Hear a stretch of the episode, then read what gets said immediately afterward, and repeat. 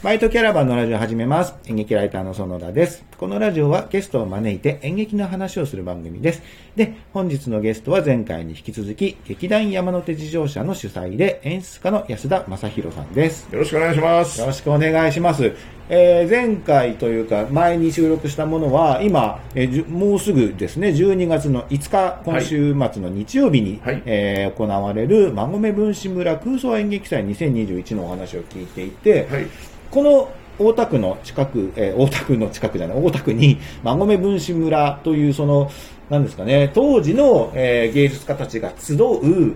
まあ、コミュニティというか、場所というかがあって、そこで行われ、いろんな活動が行われていたっていうご説明があったんですけど、それが、この空想演劇祭にどうつながってくるんですか？あの、馬込分子村についてまず申し上げると、はい。あの住んでた方々が別に馬込分子村と称してたわけじゃないんですね。あ、なるほど。後で考えたら、これ、馬込分子村と名付けるにふさわしい、うん。で、なんでこの子に住んでたかというとね、家賃が安かったからです。あ なるほどねあ。とね、あの、関東大震災の後で、住む場所がみんな焼け出されちゃって、ここにちょうど新興住宅地ができてたんですね。で、みんな移ってきたっていうのがあります。だからあんまりこう、集まろうぜってって集まったっていうより、なんかこう、あ、あそこに知ってる人住んでるから行こうみたいな感じで自然発生的に集まってきたと。で、それは面白いなと思ったんで、あの、去年、演劇祭、普通の実演演劇祭を開こうと思ったんですが、はい。あの、まあ、コロナで、あの、ちょっと無理だと。劇場でやるのは無理だってことになって、まあ、一年間、もう去年一年しょうがないねってことで、まあ、一年限りのつもりで、あの、映画を作ったんですね。これあの、無料で今 YouTube でご覧になれるので、はい空想舞台っていうね、空想舞台で検索していただくと多分あのご覧いただけると思うんはいですけども、。リンクもぜひ貼りましょう。はい、1時間ぐらいのあの、映画になってます。で、そこで、あのー清水宏というあのスタンダップコメディの名手が、はい。馬込分子村って何なんだってことを延々と説明してますんで、それをご覧いただくとよくわかるとなるほど。なるほど。うんで、まあ、今年こそ、あのーちゃんと実演の演劇祭やろうっていうふうに計画進めてたんですけど、まあ、またそのずっとコロナで、じゃあもう一層、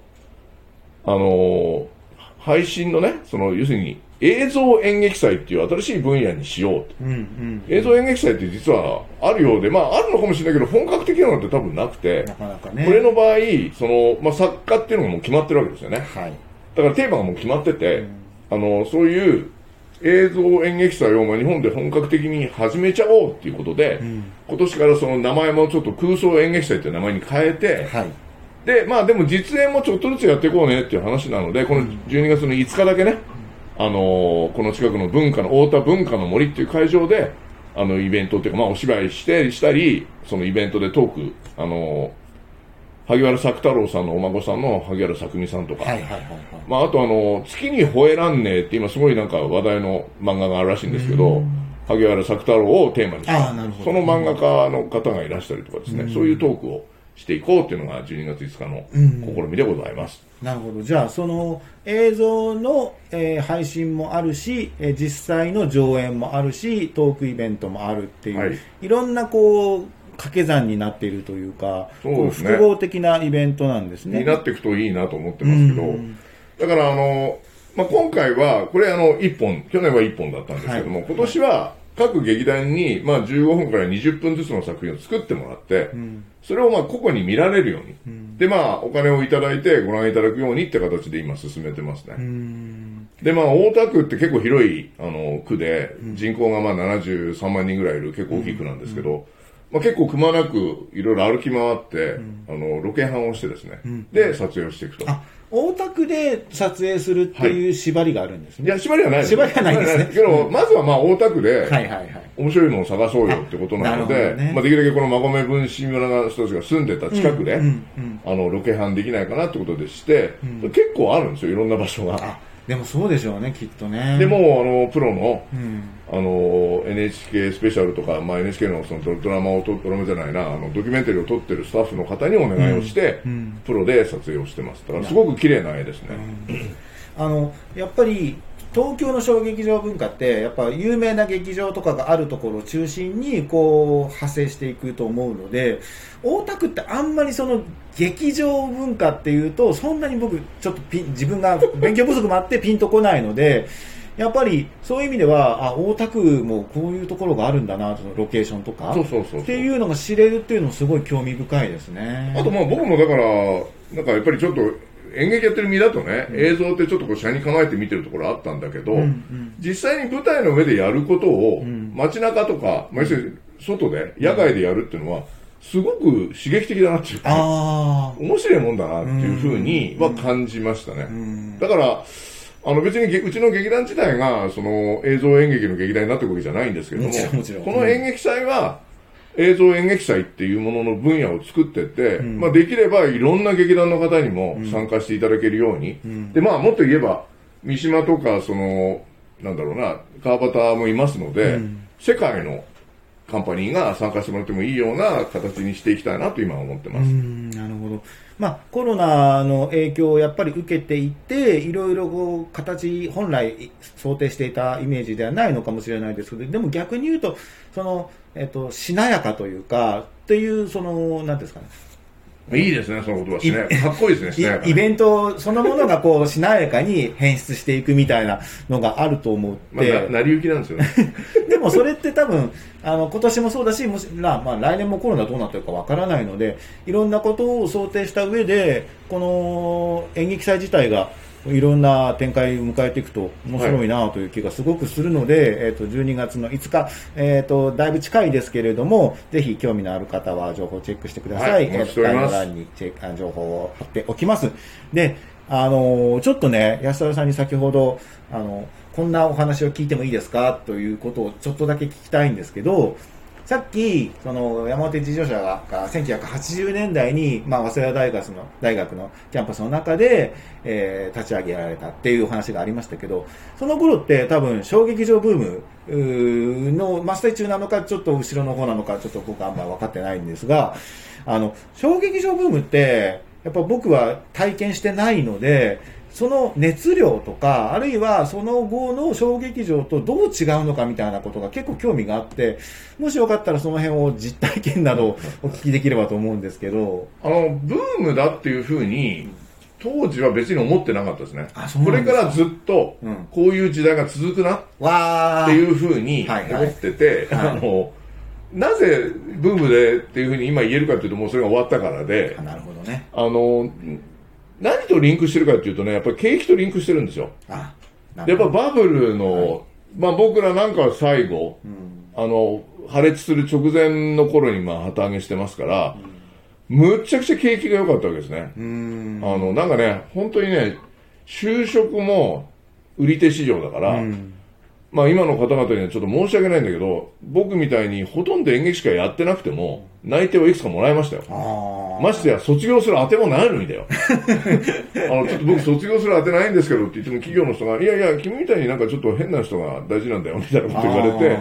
あの、内定出すからうちに来てくんないみたいなこと言われたんですよね。でも、僕、当時の僕らね、すごい凄まじく思い上がってましたから、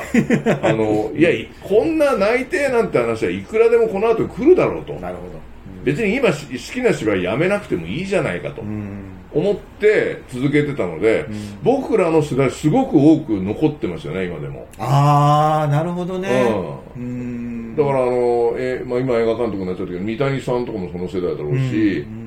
あの、まあ、僕とも同い年で早稲田だっていうと、横内さんとかね、はいはいはいはい。あと、な、な、誰だっけ？あの、キャラメルボックスの成井さん成井さんとか、うんまあ平田さんも多分同世代だし、まあ、宮城さんとかもそうだし、まあ、すごく、坂手洋二さんとかね、うんたくさんいるんですよ。うーん。あこいつもそうだ、こいつもそうだ。で、なぜかっていうと、みんなね、多分、まあ、僕と全く同じとは言わないけれども、この状況で続けていけるっていう、すごく思い上がった状況に、一回座らせてもらったんで、でね、企業に行くとね、あの、広告を出してくださいってお願いすると、もう二つ返事で、いいくらみたいな。あ、あなに50万でいいの？じゃあどうぞみたいな。あーごめん、今うちはお金ちょっと出せないけど、あの、ウイスキーを何箱かあげるからそれでいいとかね。へなんかちょっと今考えると嘘みたいな。行けばね、必ずもらいました。え。へえ。もう本当に。チラシの裏にあるお御社のはい広はいはいとかって言うと、んはいはいみたいな感じで。へだから、まあ、すごいちょろいもんだというふうに舐めきってたわけですよ、我々は。まあ、結言っていたいしっぺ返しがその後やってくるわけですけれども。え。へえ。だからね、続けてやったんじゃないかなっていう。そういう、だから、あの、雰囲気としては本当に、もっと、僕らよりももっとね、こう盛り上がっても儲けてる人たちがたくさんいたわけですよ。はいはいはいはい。なんかちょっとマンション買ったんだけどさ、1ヶ月置いといたら150万上がっちゃってさ、とかいう話を、学生がしてる。バブルなんですね、もそうれがねバブルなんですよ。。だからもうみんななんか、日本が世界一でね、今後日本の経済が世界を制覇してみたいな思い上がった状態で。ああ。まあ今考えると何を寝ぼけてんだお前って人頭叩いてやりたいんだけれども、その時は周りがみんなそうだから、あの、あ、じゃあ演劇もこれで続けていけるね、みたいな。だって、挨拶に行くとお金もらえるんだったら、演劇続けていけるでしょ。いやーでもそう、そうなんですね。やっぱりその景気とすごくリンクするんですね。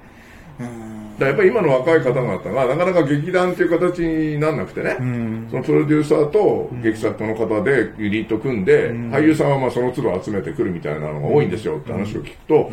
まあさもありなんだねと。ただ僕なんかやっぱちょっとそうそうじゃなくて劇団っていう形から始めちゃったもんだから、やっぱりみんなで集って、あの、いろいろちょっとユニークな練習しながら変なもの作っていかないって思ってるもんだから、その都度呼んで出ていただくと逆に怖くてね。そんなだって来歴もよく分かってない方々を、まあ、いくらうまいと言ってもね、ちょっとやっぱりその標則を揃えるのが難しいだろうなというふうに思っちゃうんですよね。やっぱり先ほどお話ありましたけど、どの時代のタイミングで演劇を始め、どの時代に20代を過ごしたか、30代を過ごしたか、まあその以降ももちろんそうなんですけどっていうのがすごく影響するんだなっていうのを感じましたねね。あの、特にうんいっぱい聞きたいことあるんですけど、ちょっとお時間が来てしまったんで、また、なんかもし別の機会があればたっぷりお話を聞かせてください。はいぜあの、今日のゲストは劇団山手地上車の、えー演出家で、えー劇劇団の主催者でもいらっしゃいます安田正宏さんでした。ありがとうございました。ありがとうございました